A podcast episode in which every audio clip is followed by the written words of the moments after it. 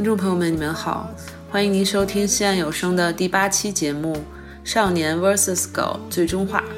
我是主持人 QQ。上个月末，AlphaGo 2.0版本直落三盘，完胜现世界排名第一的围棋天才少年柯洁。而从业余棋士的水平到世界第一，AlphaGo 的棋力取得这样的进步，仅仅花了两年左右。人工智能何去何从？AI 又将怎样改变我们每个人的生活呢？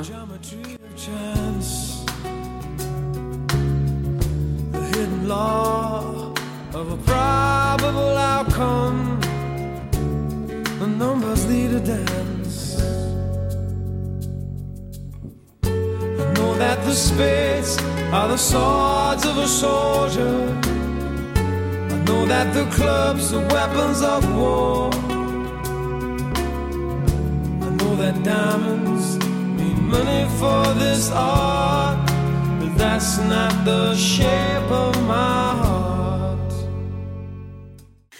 呃，各位听众朋友们，大家好，欢迎收听我们西安有声的第八期节目《少年 vs 狗最终话》。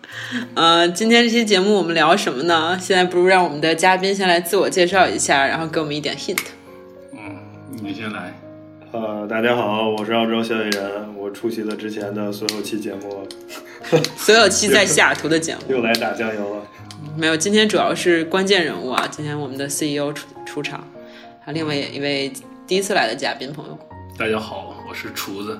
我从没出席过任何的 你们的节目，这今天是第一次。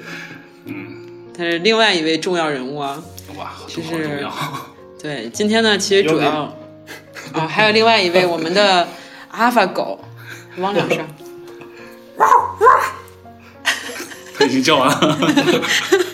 嗯，对，今天这期节目呢，就是我还是你们的老朋友 QQ，嗯、我其实就是过来打酱油的，因为我们要聊的主题其实我完全不懂，嗯、今天主要是这两位资深的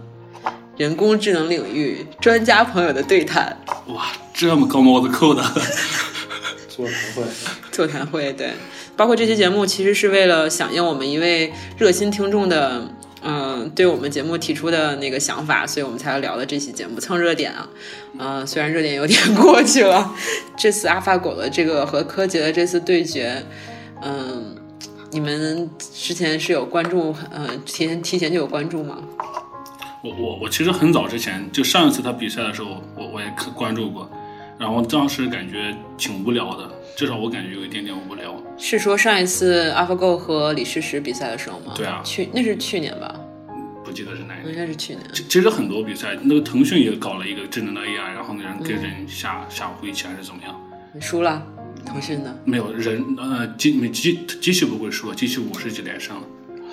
然后腾讯的也可以做到这样。我我感觉并不是一个说多大的技术难点，只是说可能大家都有点儿 在里面炫技，也不是炫技吧，只只是感觉有点儿有点儿炒作一样的东西，没没那么夸张，或者说嗯，我感觉挺无聊的一个东西。哎，这个这一点其实我还就我不是特别懂 AI，也不太懂围棋，但是我觉得，嗯、以计算机的这个计算能力的话，其实可能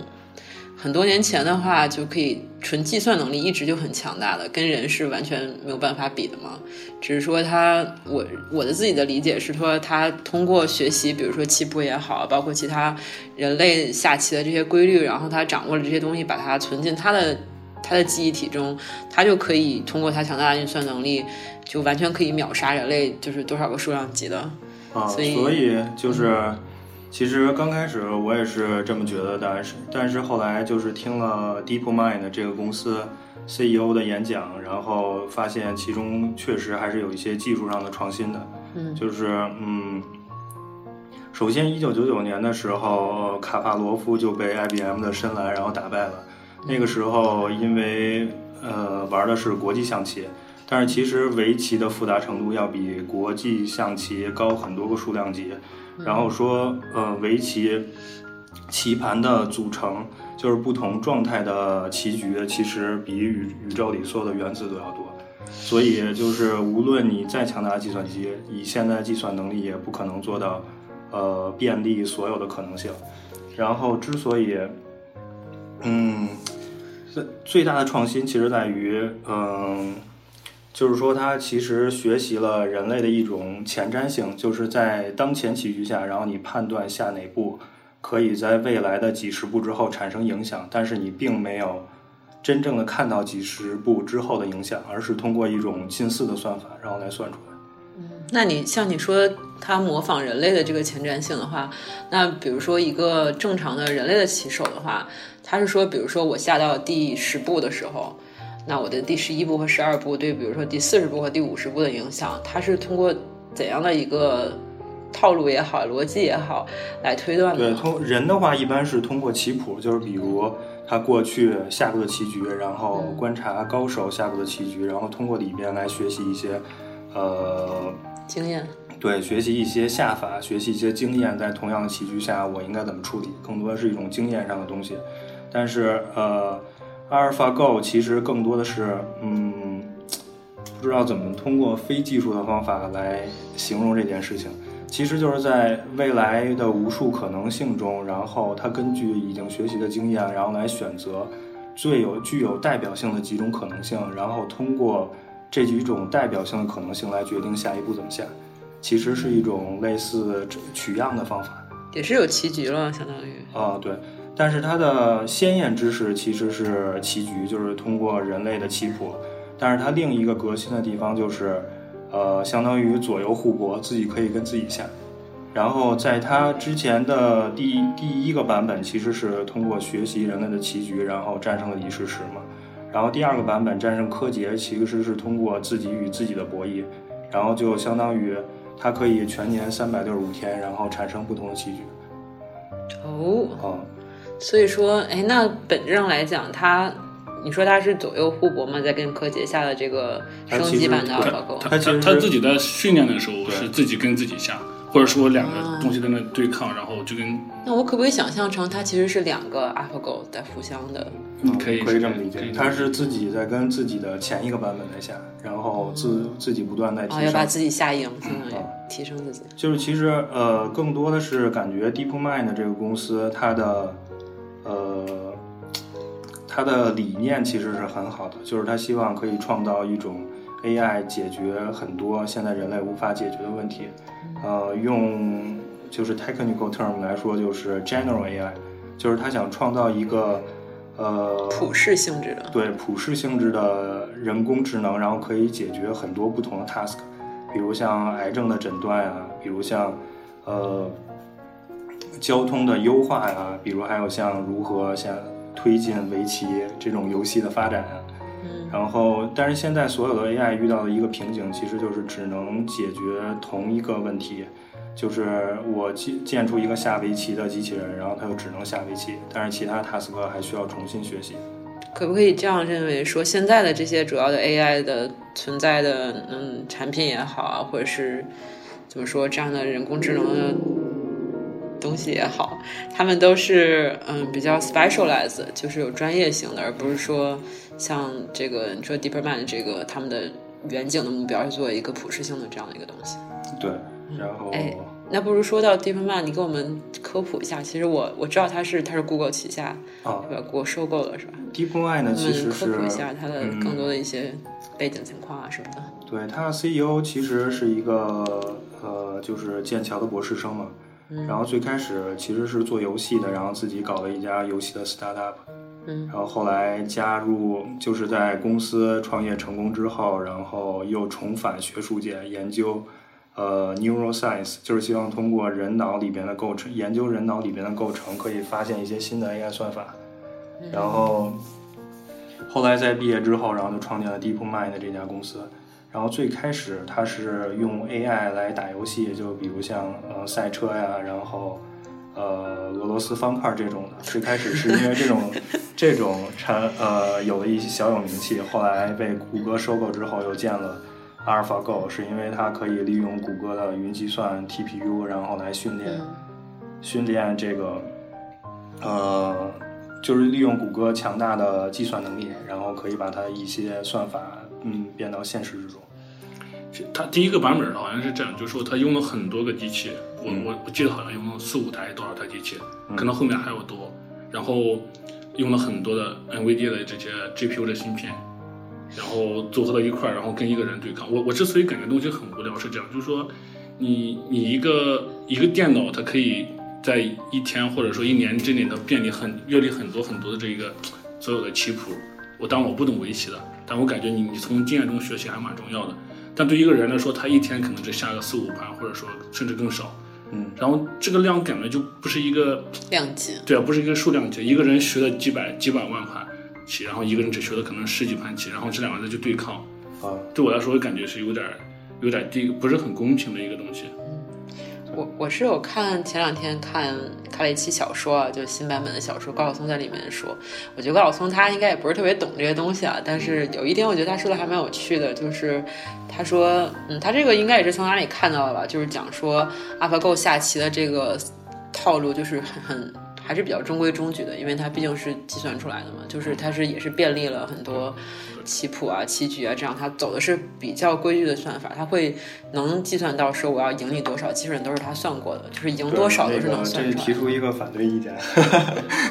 就哎是。就是需要反对意见。对对对，就是其实对我我其实比较赞同这件事情里边是有一些炒作的因素。其实各大公司都想推进这个行业的发展，想获得人才们的关注嘛，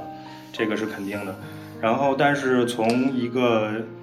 呃从他们的理念来说，我觉得他们的理念其实还是很高尚的。但是就是说这个东西却到底是模仿人类下棋，还是自己有创新？这个可以引用他 CEO 做采访的时候说的一句话，就是在第三局对阵李世石的时候，然后好像是第三十多步，机器下了一步就是让人费解，没有所有所有人没有下过的棋。然后当时这一步大家都觉得这个机器已经不行了，然后犯了致命错误，这局一定输掉了。但是事后证明，他下这一步其实是一个神来之笔，在未来的几十步之后产生了重大的影响。然后自从这个棋局之后，人类的职业选手也开始模仿阿尔法 Go 下的这一步棋，然后在后续的比赛之中，所以他是创造了他自己的，对，所以就是，呃，所以这个东西不光是在计算机的论坛上，然后产生的影响，在国际的围棋，呃，论坛上也产生了很重要的影响。其实可以理解为，就是人类和机器其实共同推进了围棋这项运动的发展。然后，机器所下的这一步棋，其实过去几千年人类都没有想到的。嗯但是从从技术、从理念的角度来说，它其实做了很多事情。但是从技术的角度来说，可以理解为，因为它可以在短时间内比人类看到的东西更多，便利的东西更多，所以所以它可以嗯。想出这步棋。其实从我的就是角度来看，我其实觉得为什么要让就是 AI 来下棋这件事情，因为我觉得下棋这个这种类似的活动啊，不管是指下围棋还是国际象棋之类的，都是一个你需要双方就是旗鼓相当是最精彩的，就是大家互相其实是一个比是一个创造美的过程，它不光是说一个 就是智用你的智慧在。在博弈的这样的一个过程，嗯，就但是比如说你和机器这样下，我觉得还是不是特别，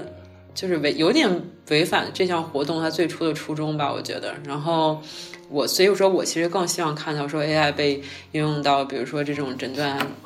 疾病啊这些领域，就是它是真的可以帮助人类做到一些可能之前做不到的事情。嗯就围棋，其实 AlphaGo 还有一个比较比较一个，也不能说不好，或者说也不能说好，就是说他下棋的时候，他他从来不会浪，就跟你在游戏里面啊，我我感觉我快要赢了，我就要浪一下。啊，我我比如说我去虐拳，或者说我去故意故意去去，就是说任性一下对啊，任性一下。但但是 AlphaGo 从来不会，他就很这是一个很谨慎的一个一个老头一样，我的目标只有赢。我我哪怕我我就差一步我就赢了，然后我已经甩开对手很多很多，我也不会，我要很谨慎，按照我的就是一个没有情感的一个人，我要走这一步，然后下一步让我，因为我走这一步会让我的利，就像我利益最大化一样。他一直坚坚持这样一个原则，可能我感觉可能就会少一些一点点乐趣。就是说你在游戏里面，比如说我我经常玩电脑游戏，你在游戏里面碰到这样的对手，或者是碰到这样的人的时候，你会略微感觉无聊。虽然你赢了，但是对，就是，嗯，这就是感觉这种人赢了你，你也不会服的。就是比我强这么多，对吧？对啊或者说我不强这么一点点。我不想再跟他玩了。其 实有时候我玩游戏，我哪怕输了，但是我在里面就是我我就浪我就任性，但我很开心啊，我输就输吧。可能柯洁也是这么想的。我觉得柯柯姐还是很认真的，至少第三局的时候好像是很认真，就差一点点就会赢了。好像最后最后也还是。嗯我就一直听说说 AlphaGo 这赢多少子，这个都是计算过的，就是他想多赢就多赢，想少赢就少赢，感觉真的是少年被虐得很惨。我觉得柯洁还是一个蛮有趣的人，我觉得可以稍微聊两句 这个柯洁这个人，我觉得他非常有趣啊，就是现在以他的这个围棋界人类的江湖地位，真的是应该是守住没有守住人类最后一道防线吧，这次算是。但是我觉得他很多表现也蛮有趣的，看他下棋的时候都好像在在演一个大片儿一样，什么一会儿哭了，一会儿又 最后一局头什么，对，就很多很多表情，然后很多很细很多，我觉得，呃，他我觉得他是蛮有趣的，就是以他包括成长经历，我有看一些他之前怎么下棋，我觉得就是对于很多可能把他们毕生的心血投入在某一项事业中的人的话，如果有一天他们的这个关于胜利啊，关于自己的这个专长领域的这种荣耀也好，这种权威感，我觉得被人工智能所取代了，感觉还是一件蛮可怕的事情啊。我我我倒不感觉是一个可怕的事，我感觉很正常，而且我如果我是他，我也不感觉特沮丧。你想想很多年之前的时候，比如说就拿起重机吧，很多年之前人都是人在那扛我我扛东西，现在有起重机，突然起重机可以可以把很好几吨的东西然后吊起来，然后你还只只能背一个包，那我感觉你你你你去跟一个起重机比比背东西，你输了我也我也不会感觉输的。可其实就回到我刚才说的地方，我特别希望看到 AI 能多多帮助人类做一些原来我们以及我们的能力做不到的东西，而不是说这种本来人类自己的小乐趣嘛，就让人类自己玩就好了，对吧？就我是这么这么感觉的。哎，那除了比如说 DeepMind DeepMind 的这个公司，就相当于是 Google 旗下的，那比如说你们在业内有没有了解一些其他的？呃，科技公司啊，对人工智能这方面的研究啊，现在相关领域的一些动作啊和未来的他们一些一些设想吧，就是我觉得你们应该都也蛮关注这方面的发展的。对，听说有个公司叫亚马逊，然后 最近好像 launch 了一个叫什么 Amazon Go 是吧？哎啊，这个是人工智能相关的吗？这个对，这个这个主要是大厨的领域，就是 computer vision 了，就是要讲讲吧。其实到现在，Am Amazon Go 它里面的具体实实验细节也不会让别人知道了。但是但是听说进行测试的人会遇到很多问题，如果人特别多，他就感觉比较困难，你要识别出里面所有的人就比较困难。我我我我我猜想，它里面用了很多很多大量的 sensor 在里面，比如说你里面每个动作都会捕捉到，然后人民因为你在刚进去你会刷一个 ID 的，你刷完 ID 之后，然后有 camera 会对着你的脸，像一个一个物体追踪你一样，你走到哪它会把你追踪出来，你做的里面所有动作都会被捕捉到。这是你猜的吗？我猜的，啊，OK，只要不是你知道了就好，不然我们节目就播不出去了。所以它里面其实用了一些，嗯，我我感觉与那个与现在这个 AR 最最现在最最最前发展最热的这个 AR 或者说 deep deep learning 还没有太多太多的关系，可能有关系吧。至少你在一个人在一个图像里面或者一个 movie 里面，一个一个 video 里面去识别一个人，然后追踪这个人的时候，可能他也会要给人的一些动作设定一些特殊的，嗯、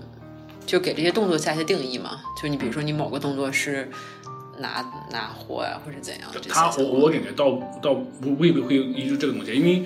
你捕捉一个人的一个一个识别一个人的某一个动作或拿到什么东西还比较难的。但是有一点就是说你你你你把很多 sensor 跟这个人组合到一块儿，跟这个 camera 组合到一块儿之后就可以了。就比如说我人站在这，我做一个动作，我离某个物品特别近，我有个 sensor 会抵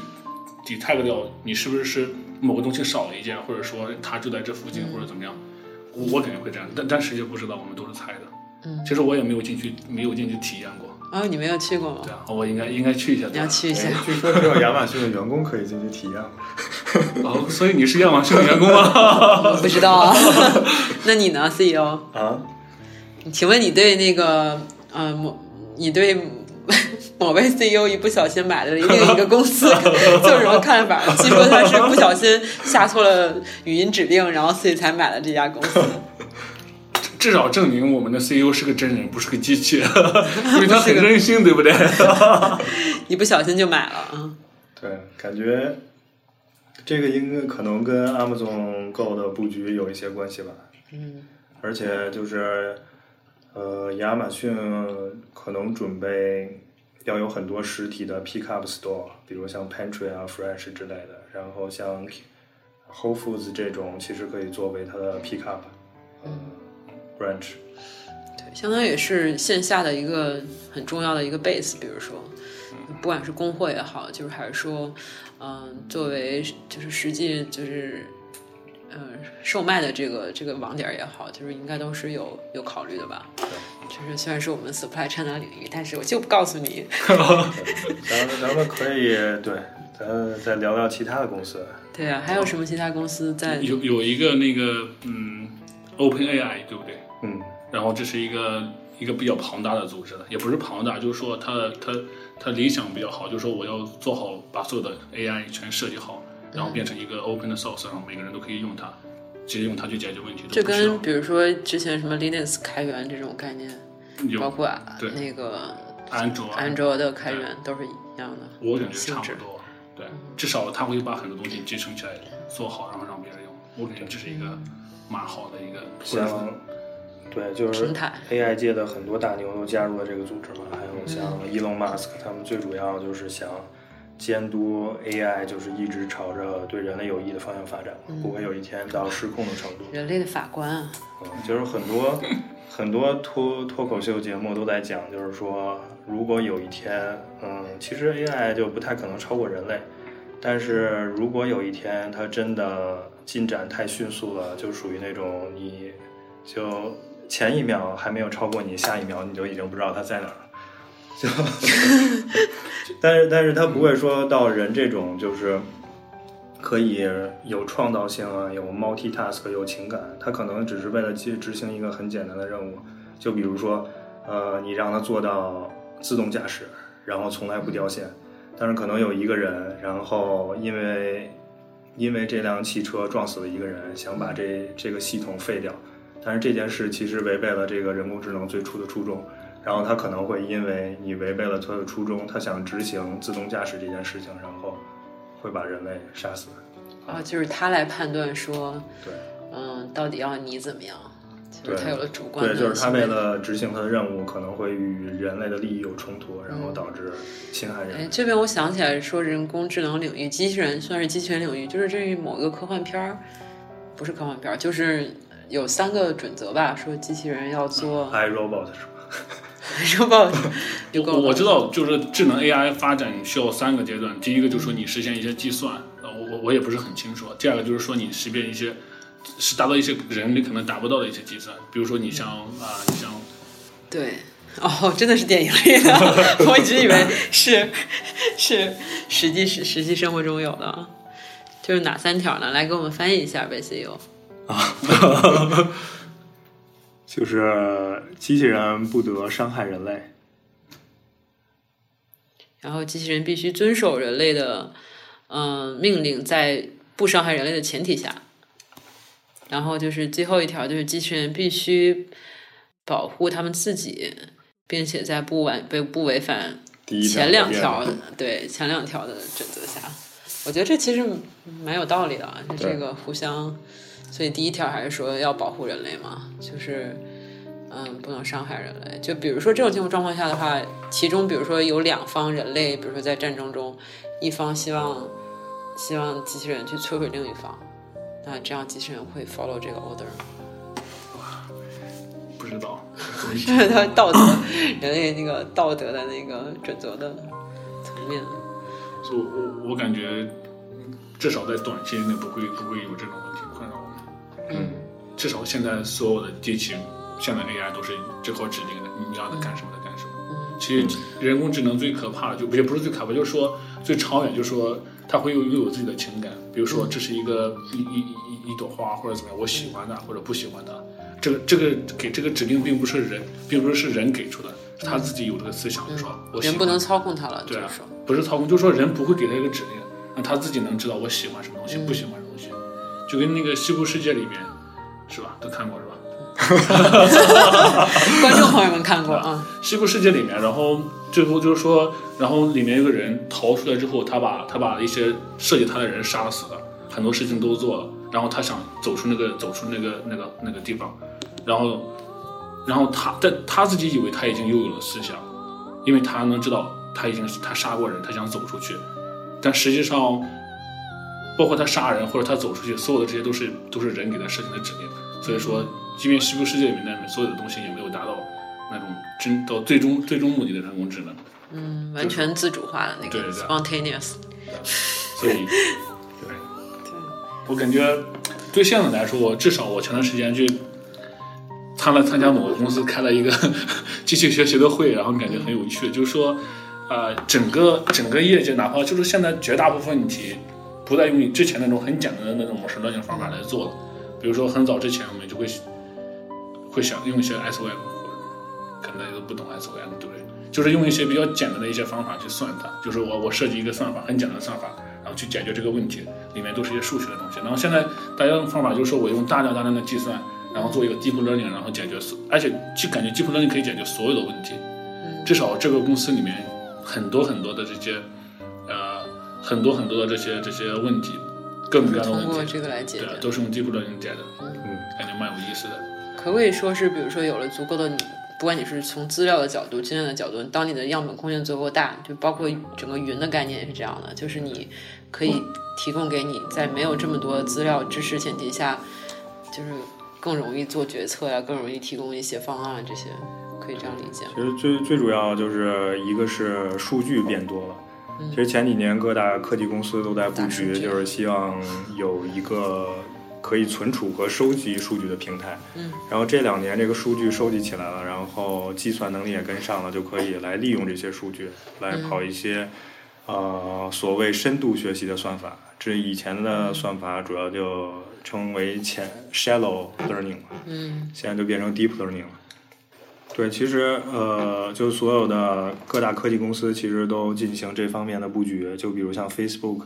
它会做一些，比如嗯新闻的推送啊，做一些呃广告的检测呀，嗯然后非法账户啊，呃，然后是但是像谷歌的话，现在更多的聘请了李飞飞之后，更多是想让 AI 可以走入千家万户，然后希望做一个云平台上的 AI，呃，大家可以使用。然后哎，那你多讲一讲嘛，什么叫云平台上的 AI？举个不知道大家有没有用过像亚马逊或者谷歌的云，其实相当于嗯很多背后数学的东西，你自己不需要太理解，你只需要呃告诉我这个云，然后你要完成什么任务，然后它可以返回你想要的结果。像这些语音的平台吗？对，像亚马逊上已经有一些你可以说话，它直接给你变成文字的一些所谓所谓的 API。对，还有那种把文字变成声音，嗯，各种各样你想要的声音。你为什么要笑呢？有有什么不可告人的啊？四川故事的声音。啊而且现在锤子手机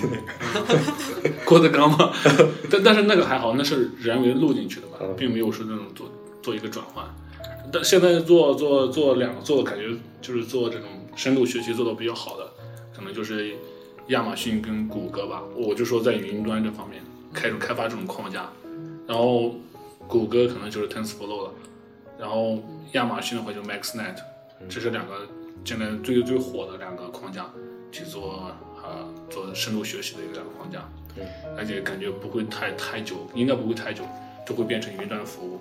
这这个云端服务我们都不需要它具体怎么来做的，你直接告诉他这是我的结果，这是我的数据，帮我做一个转换，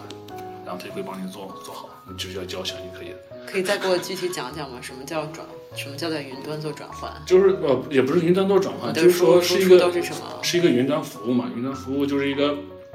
你比如说很早之前我们要做一个网站或者怎么样，啊、那我们需要自己买一个服务器，嗯然后再把代码全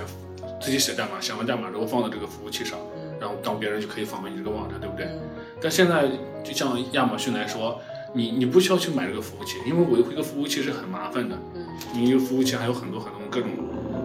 各种各样的后端的数据库，你要做各种各样的管理，其实很麻烦的。一有一个地方出了问题，然后整个网站可能就会瘫痪掉。嗯但现在亚马逊帮你做的就是说，你你只是给我代码，其他所有这个琐事我都帮你处理了，而且我能保证你代码永远正常运行，哦明白。不会出现任何问题。那对对亚马逊来说，你你对于客户来说，只是给亚马逊点钱，每个月给他多少钱，然后让他哎那在这方面的话，我听懂了，在这里面云服务的作用。那它和 deep learning 是就是说？像一个 deep learning 来说，你比如说现在来说，对我们来说，我们要做一个 deep learning 的东西呢，那我们要不要要要么就自己去实现，但其实这个很很麻烦的东西。你看另一个就是说，我们要下把一些东西下载下来，比如说 MaxNet 或 TensorFlow 下载下来，安装自己的机器上。然后一般这种机器你要跑起来的话，它需要很大的 GPU 在里面，有很多很多 GPU 才能跑起来。那我必须要花钱买这个 GPU 回来，然后来帮我运算，对不对？然后我要把 model 把把这个整个 deep 呃深度学习的这个这个 model 写好，然后代码写好，然后在旁边运行。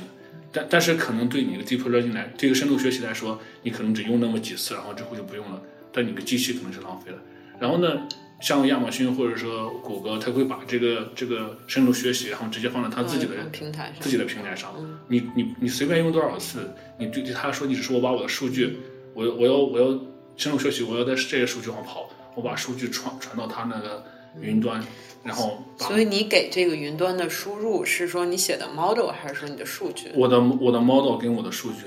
都会给他，就说我想让他怎么去跑，嗯，那它提供的是运算能力，对他提供了整个运算，还有整个框架，整个所有的这些东西，一个 setup，包括对就必须的那些组成组成的对，然后他会很快给你一个结果，而且因为是这样，就说你一般一个深度学习可能要跑很久，有的会跑很久，跑一天两天或者跑很久，嗯但是它云端它可能同时让几百台机器帮你跑，瞬间跑完把结果给你，可能就要多交点钱。但对于我们这种这种没钱的这些这些小小屁民来说，有时候就如果没有云端的话，跑这样一个复杂的一个一个算法，其实是很很头疼的一件事情。那两位 CEO 在在阐述他们各自公司的那个发展之路啊，其实是 大家都好好听着啊，这比你们研究买什么股票要要有用多了。哇，小冉人生气了，明明我在这公司就不挣钱，还不如工作一年还不如我买半年股票呢。所以是为自己服务的公司啊。哎，那不如呃哎 C 说到股票，其实这位我面前这位 CEO 有一个想法，就说他要自己写一个深度学习，应该是深度学习的一个一个模型，嗯，然后这样可以自动去预测所有的股票。来吧，讲一讲，来吧，CEO，是不是商业机密不能暴露啊？这个怎么讲呢？那我们就看他掉吧。这个是 对买股票有某某一只阿法狗有点激动。对啊，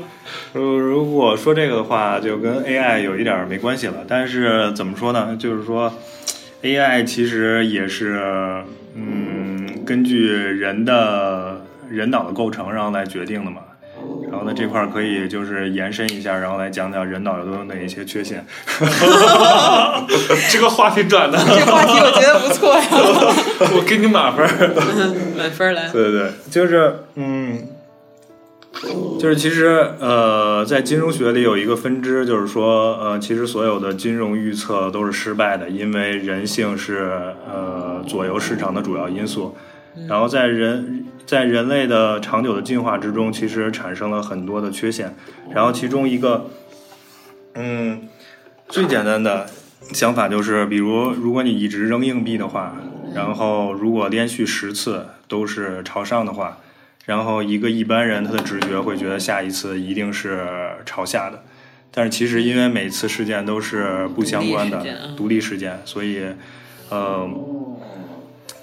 对，所以所以所以就是，其实这种概率性的思考在人脑里是呃从基因上来说是不存在的。所以在股市中经常会产生这种情况，就是在一只一只股票一直跌之后，然后大家往往会想抄底，或者觉得这只股票现在很便宜了。嗯，但是如果从独立事件的角度来考虑的话，其实这只股票无论跌多久，明天都跟今天没有任何关系。没有极限。对，然后嗯，然后还有还有一个比较有意思的东西，我觉得自己受益匪浅，也可以分享给大家，就是人脑 aware 的方法，其实呃对痛苦和快乐的嗯感受是不一样的。就是说，你亏一块钱的痛苦，其实是要大于你赢一块钱的喜悦的。所以，所以这件事情会导致人类其实是 risk adversal 的，就是说规避风险的。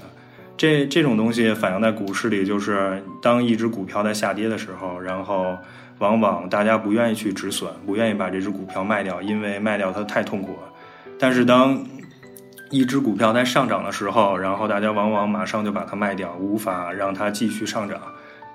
就是因为无论上涨多少，对于我来说获得喜悦其实是很有限的。嗯，就是你赚三块钱跟赚五块钱，对。本质上是一样的。对，然后第三点的话，就是说人类往往对自己已经拥有的东西会找无数的理由去肯定它的价值。这个在心理学上叫 confirmation bias 嘛，就是你比如你选择了你买了一个东西，你会不停的劝自己，呃，我为什么要买这个东西？这个东西有多好？但是就往往看不到它不好的一面。然后对一只股票也是这样的，因为就是当你买了一只股票，你就会搜集各种信息来证明它会上涨，但是其实你会忽略很多关于它的负面信息。然后，对，主要说了这三点缺陷，然后这三点缺陷其实 AI 都是没有的，所以，所所以说用 AI 去炒股票会比人更更更靠谱一些，是这样理解吗？呃，因为他知道我我亏我要马上止损，因为他知道我赚钱之后我可能再等一等，我可能。还会再就是刨去了那些感性的成分。对啊，就很理性的去分析。比如说，你用生成学习去分析所有的新闻哦，所有的新闻你综合到一块儿，就说明这个股票可能要涨，而并不像人，我只是去找这个股票有利的信息。对，其实呃，可以说人和机器各有优势吧。就是机器在处理一些已经见过的情况下，肯定会处理的比人更好，因为没有任何情感因素，可以理智做决定。但是人类对一些没有出现过的情况的应激反应，可能要比机器更准确一些。就比如说突发事件，然后人类可能会对比说这件事情可能跟过去发生的某一件事情，然后相似程度，呃，很相似。就比如说，呃，如果亚马逊买了 Whole Foods，可能人类就会联想到十年前，然后某一家公司干了什么事情，这两件事情的 impact impact 是一样的，所以亚马逊股价会怎么走？但是机器做这种类比，其实是它是做不出来的。哎，为什么呢？这不难道不是说在大数据里面能提供给他的一个，就是让他多多去了解过去相似的事件吗？这个这个其实是一个知识表示的问题，就是说，嗯，就是说我有这么多的知识，然后我可以从里边学到呃相应的东西，但是亚马逊。Buy Whole Foods 这件事情是一个全新的知识，不在我的词典里，所以即使我已经学习了以前的知识，但是这件事情对我来说是全新的。那他有没有办法，比如说类比说亚马逊类比，比如说沃尔玛，然后 Whole Foods 来类比，假如说嗯 Kroger，就是他能做这种类似的类比，因为类比你总要有 clue 的嘛，你要有线索的。你人类做类比其实也是通过一些相似点来寻找这些所谓类比的。就出发点嘛？你怎么认为两个事件是相似的？就是理论上的话，人类做类比也是在过去的经验中搜索相关的知识。This is a good idea。对，真的吗？对，就就是如果说要从这个角度来 interpret 的话，其实是可以做出相似的应用的。但是就是说，它必须得是整个一个 trading system 很小的一部分。嗯啊，所以你觉得你的公司是不是特别需要我给我发个 offer 吧？已经给你发了，很早就发了。你还招人吗？诚聘英才。你还招人？可以做后勤，可以做做菜。哎，就是，嗯，哎，那那你觉得现在在 AI 领域最大的技术难题，就是大家都卡在的一个 bottleneck 是什么呢？呃，现在主要是两个大问题吧。一个问题就是，嗯，其实可以说是三个。三哦，第一点，第第一个问题就是之前提过的，说现在的 AI 其实还是 narrow AI，就是它只能解决一个单个的问题，不可以扩展到其他问题。呃，这是一方面，然后有很多人在做相关的 research。然后第二个问题就是说，嗯，就是有很多 task，呃，就比如说举一个例子，呃，就是监督学习和非监督学习。嗯，就是比如说我告诉这张这张图片是苹果，那张图片是梨，然后我有比如一万张图片已经人为的已经分类分好，再让机器来学习，这个是很简单的。但是如果说我就有一万张图片，我不知道里边是什么东西，然后让机器来告诉我哪个是苹果，哪个是梨，嗯，这种叫非监督学习，这部分其实在研究中还是有很大挑战的。但但我也想说，这个可能对人也是个挑战。就是一个人他从来没有见过苹果，从来没有见过梨，对不对？啊你给他一个一万张照片，你给我说这哪个是苹果，哪个是梨，啊，估计那个人会疯掉啊！我觉得对一个人来说，都不用说是人工智能了，对不对？这种现在反正也是一个很大的挑战。那这种那你的方法是怎样的呢？你的就是学习流程，因为像刚才大叔说的，哦对于一个人来讲，你如果你没有过去的经验，你没有任何嗯 reference 的话，你怎么能判断？你是通过什么线索来判断说我这个是这个东西，那个是那个？我我感觉他可以做到，就是说我一一万张照片，他把一万张一万张照片自动分成几个几个几个区几几个几个 class 几个不同的组，类别，嗯，对对，然后可能这个组里面还有某种特性，其实那的特性可能就是一个苹果的特性，嗯，然后但它会不会这样？分类的话，把比如说一个梨是黄色的，嗯一辆小车小轿车也是黄色的，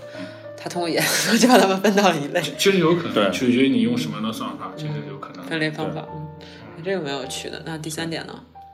第三点就是数据不足的情况吧，就是现在的所有算法的准确率其实是保证在大量数据上的。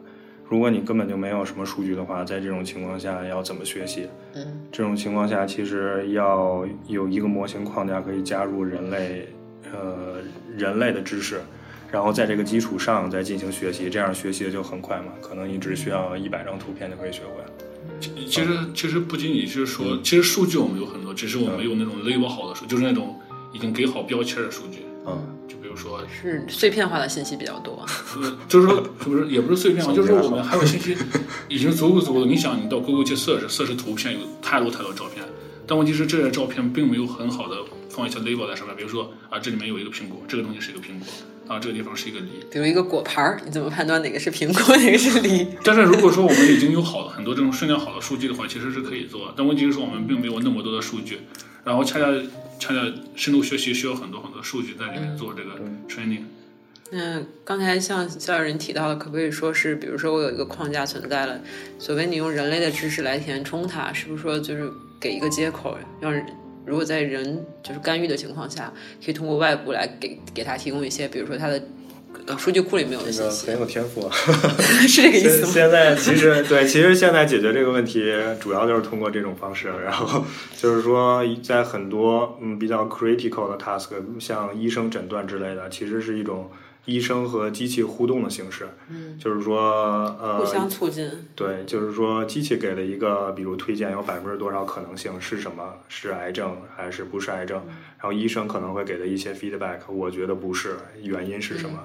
然后在这种情况下，机器会自己在 improve。嗯，对，我觉得像我们说到这种 AI 和我们生活相关的领域，我觉得其实我的想法就治疗疾病是一个就是难罕见的疑难杂症，是一个相对于对人类人类现在来讲最最有前景的一个方向吧。因为虽然我们可能都没有说学医的这种背景啊什么的，但是。嗯，因为对于人类来讲，其实你在科技在进步、一直在发展过程中，我觉得人类有的时候，比如说你你希望得到东西很多，比如说金钱也好啊，你在社会地位各方面的，就是一个作为一个很正常的人来讲，但是可能终极的回到最终最终极的话题，就是你怎么样，一个是你怎么样得到快乐，一个是怎么样能就是永生也好，能永恒也好，我觉得人类其实都逃不开最终就是这个这些话题嘛。就如果说你希望说。能争取说，比如说千百年来人类都在寻找长生不老的方法。那你说，比如说从现实的角度来讲，说我们如果能攻克一些现在对于人类来讲比较比较复杂的病症的问题的话，就可能这么几十年来也没有好的解决办法。那如果在这方面的话，能提前发现一些对，嗯、症状啊，能提供提供更最优化的解决方法的话，我觉得可能的确是一个比较理想的方向吧。对，如果对如果如果有哪位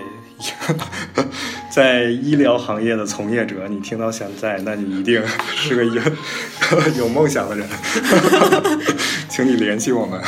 加入 CEO 的公司，大家一起买股票去。很靠谱。哎，那大厨呢？你觉得就是，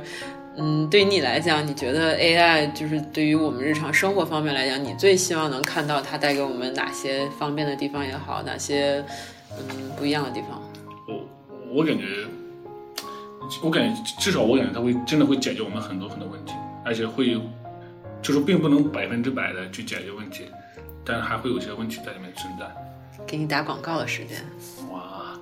来，就说 他表示很生气。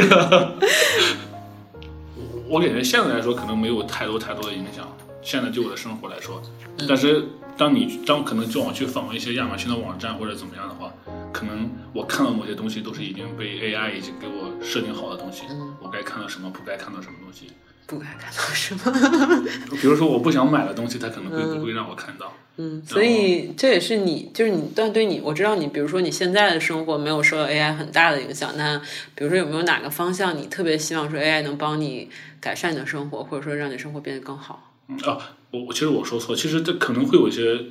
这个 AI 已经进入我的生活中，只是我还没有意识到它的存在而已。可能会有这样，比如说你去网站买东西，然后我我其实最想就是说，它会会尽量去解放人类，让让人更多的去去一些重复性的动作，我们人类不要再去做了。就比如说你，比如说你去背一个包，背一个包裹，又要背包了，不愧是来对吧？想到故乡来了。对 对对，或者说呃，或者说你像送快递这类的东西，其实送快递对于一个一个个体来说，呃，就是我自己的看法。如果让我去送快递，天天送快递，我对我来说可能对我没有这个新鲜，不没有新鲜感，或者说我没有学到什么东西，我每天并不能在里面去很享受的东西的话，对我来说这个重复性的我感觉会很无聊。这些东西我感觉可以可以被 AI 来取代掉，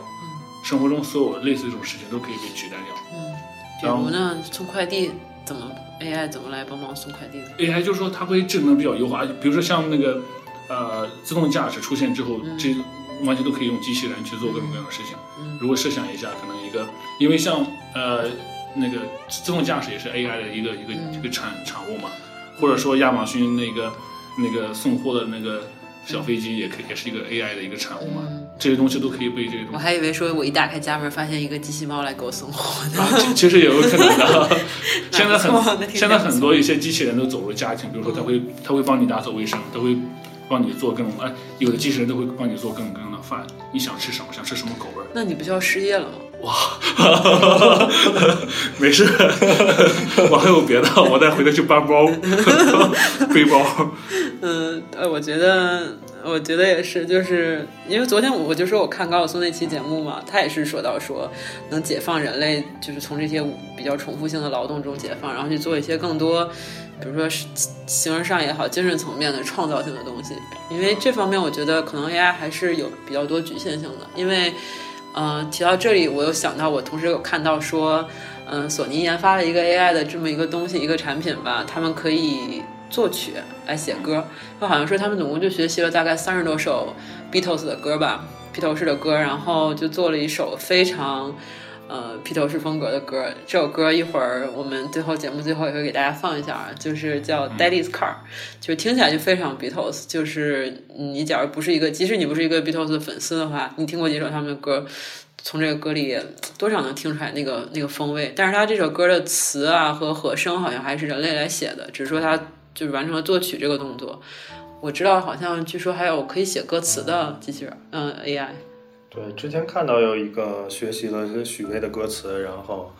写了一个跟许许巍风格相似的歌的一个 AI，然后也是只学习了十几首歌，但是好像，嗯，就是还是需要人类修饰一下，有一些语法上不太通的地方。哇，其实很多歌词语法上本来就不是很 通的。说的太好了，哦，对，据据说是，据说是对，据说是学完了许巍的之后写出来的狗屁不通，然后后来在许巍的基础上又学习了林夕的，然后就通了。是个段子，只为了黑许巍是吧？是是不是负不得正啊？不得正，然后写出来发现最后像汪峰的歌，然后就是大家可能也用过一个 app 叫，就是可以给你的照片做成不同的风格，比如毕加索风格呀、莫奈风格呀。然后像那个其实也是用深度学习做的，就是学习很多他们的画作，然后把你的把那种渲染的风格加在你的照片上。哎，我还想到有一说到照片，有一个领域我特别希望说，我觉得现在好像有类似的东西，但我觉得好像功能还不够先进吧。就是你可以搜索照片这个这个功能，我觉得非常非常重要，因为就是我本来其实呃对，其实亚马逊亚马逊有一个，你你在亚马逊买东西，其实可以用搜索了。你拍一张这个产品的照片，然后亚马逊可以帮你进行各种的搜索，搜索出一个相关的。然后前段时间，然后可能是在谷歌那个安卓大会上还是什么东西，阿 O 大会上，他们发布了一个一个新的 feature，就是你在你的手安用那个安卓的手机，你拍张照片，比如说你拍一个街，他会告诉你街是什么名字，嗯，然后这家你拍一家餐馆，他会告诉你这家餐馆怎么样，里面什么东西比较好吃，嗯，就所有东西你拍什么，它会立马告诉你里面还有什么东西。信息提取出来，对对。然后亚马逊好像是最近，哦，应该是去年，去年十月份的时候，它会发布那一个一个新的 AWS service。嗯。然后你你你你，它里面可以做很多事情，比如说人脸识别，或者人脸，呃，人脸检测，或者说你可以你可以上传一张照片，它会把这个照片里面所有这个物体给你识别出来。是一个华人的他啊，们对公司，的一个对啊，亚马逊其中一个三体 就说一下房东。是。那小野人呢？你觉得你的生活方面，你有什么特别希望 AI 来能帮你，嗯，解决的问题也好，改善的部分？我替他说一个可以吗？对对对对，炒股。这不是他现在自己在努力吗？我这这个就是最好什么都不要让我干就好了。这么好，就是嗯，那赶紧请个追妹子呢？请个老婆就可以了。追妹子也帮你完成。就是有很多吧，就比如说在交通方面，其实也许我们并不需要建那么多的路，如果有自动驾驶汽车的话，现在路就可以更好的被利用，可能就不会出现交通堵塞的情况。嗯，然后，嗯，然后如果用癌症，如果用机器人来看病的话，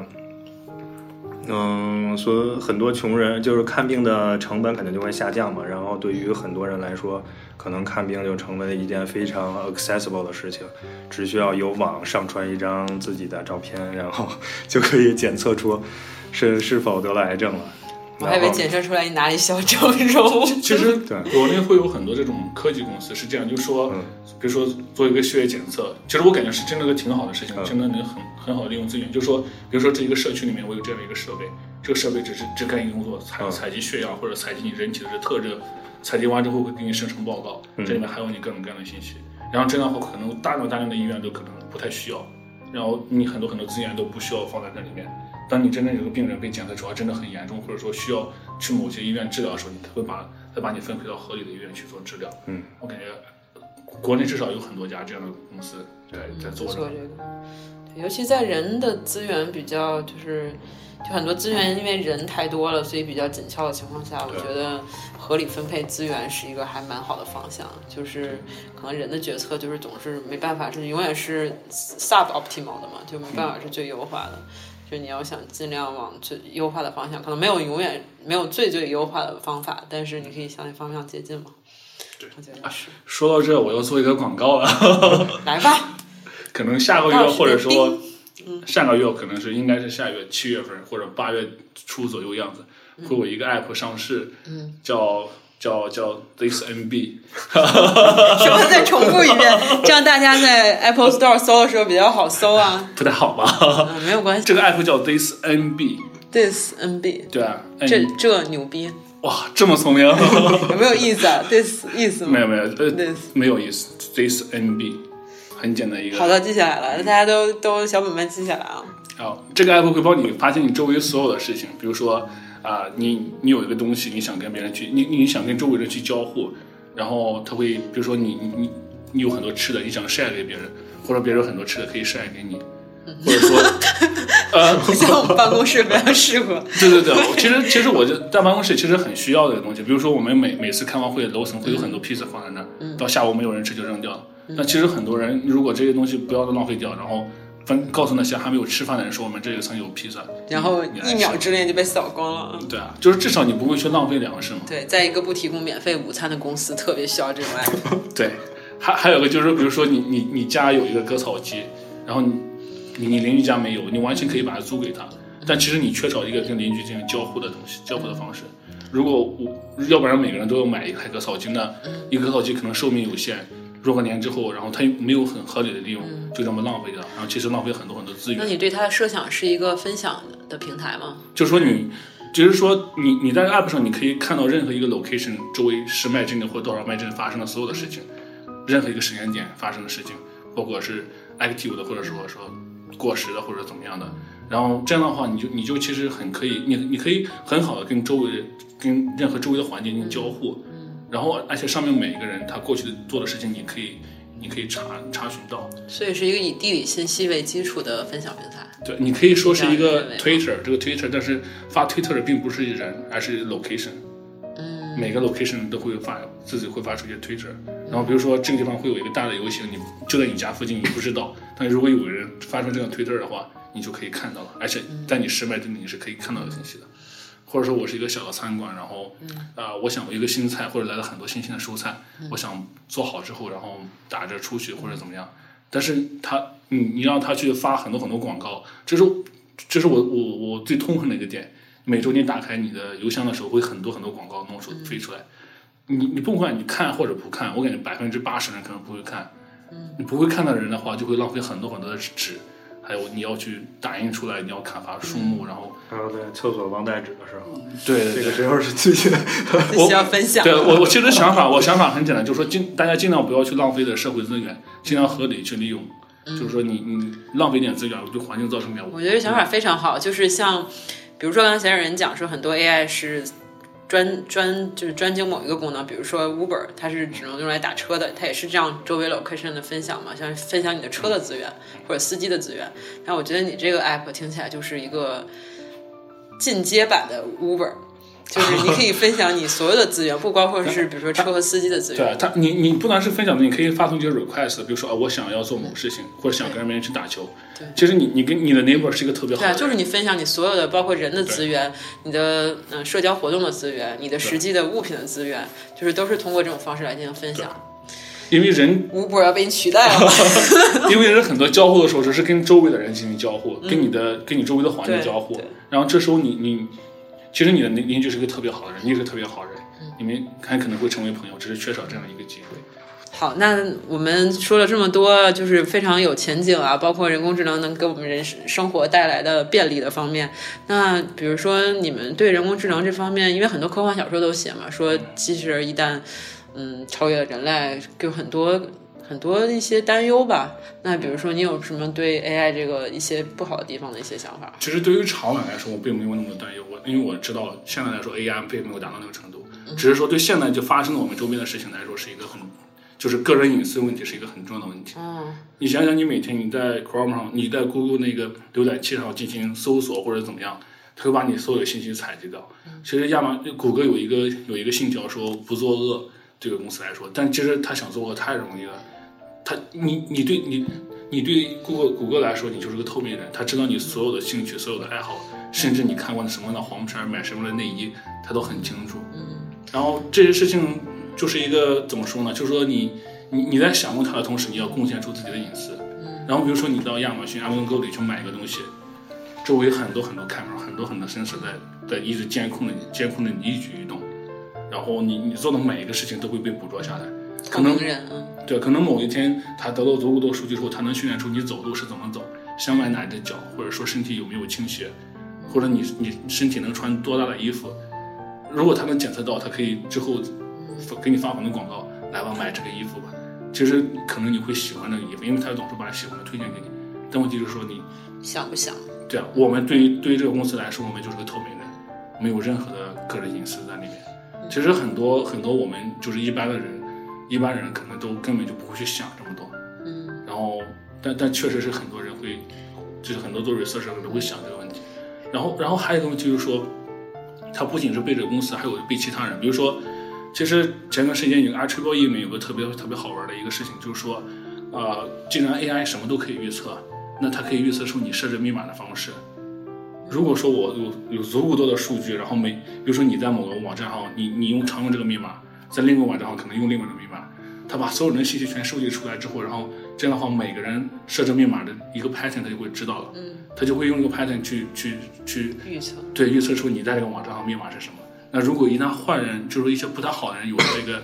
呃有了这个这些数据的话，那你你你银行所有的这些信息、个人信息，他来说他都太容易了，他很容易获得。然后那对我们来说，可能如果有人想做恶，就是一个灾难性的东西在里面。嗯，这听起来好像近在咫尺很容易发生。其实这些事就是就是一些发生在我们身边的事情。我记得前两年有一个特有一个特别热的讨论，就是呃有人用用那个呃谷歌的邮箱在里面传输还是存储一些一些幼儿的一些色情的照片，然后当时被谷歌给找就就检测出来了嘛。嗯，就这个问题，你你你你用它东西存储一个东西，用亚马用谷歌的东西存储一个东西，存储一个不太好的信息在里面。那谷歌其实是他把所有东西全过了一遍的，啊，他知道这里面有一个有一个一个一个小孩的一个一个色情的照片在里面，嗯，那他就把那个人举报出来，嗯，但但你说这个事情，那我们还可能还有其他的东西呢，其他别的事情在里面，各种各样的爱好或者嗯是都被监控着的。对都被监控哎，我。想到我之前看了一个美剧叫《Person of Interest》，它就是相当于说，呃，认为它世界上各个角落都有这个摄像头。然后这部庞大机器可以预测哪个人是罪犯。对的，就是我就当时觉得这个片子当时还蛮有趣的，就是也属于比较比较少见的这种探讨这个题材的美剧吧。听到现在，你一定是个有梦想的人。好嘞，这是我们今天的结论啊！听到现在，你一定是个有梦想的人，不如就来加入我们的录音团队吧。请联系西安有声这个公众号啊，给我们留言啊！谢谢大家收听我们第八期的节目《少年与狗最终话》。嗯、也希望你有什么关于 AI 方面的一些想法，都积极给我们留言。嗯、谢谢大家，我是 QQ。拜拜。拜拜。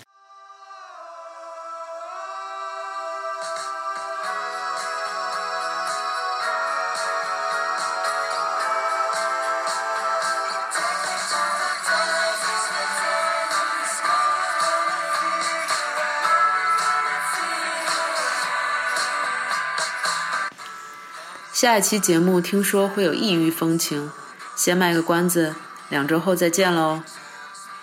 西岸有声的终极理想是把我们的声音和观点传播到全宇宙的每一个角落，所以您的每一句留言、每一次打赏都是对我们巨大的鼓励。微信公众号搜索中文“西岸有声”或是英文 settle Voice” 都可以关注我们。在苹果官方的 Podcast、喜马拉雅和荔枝 FM 的 App 中，可以订阅西安有声的频道，持续收听今后的节目。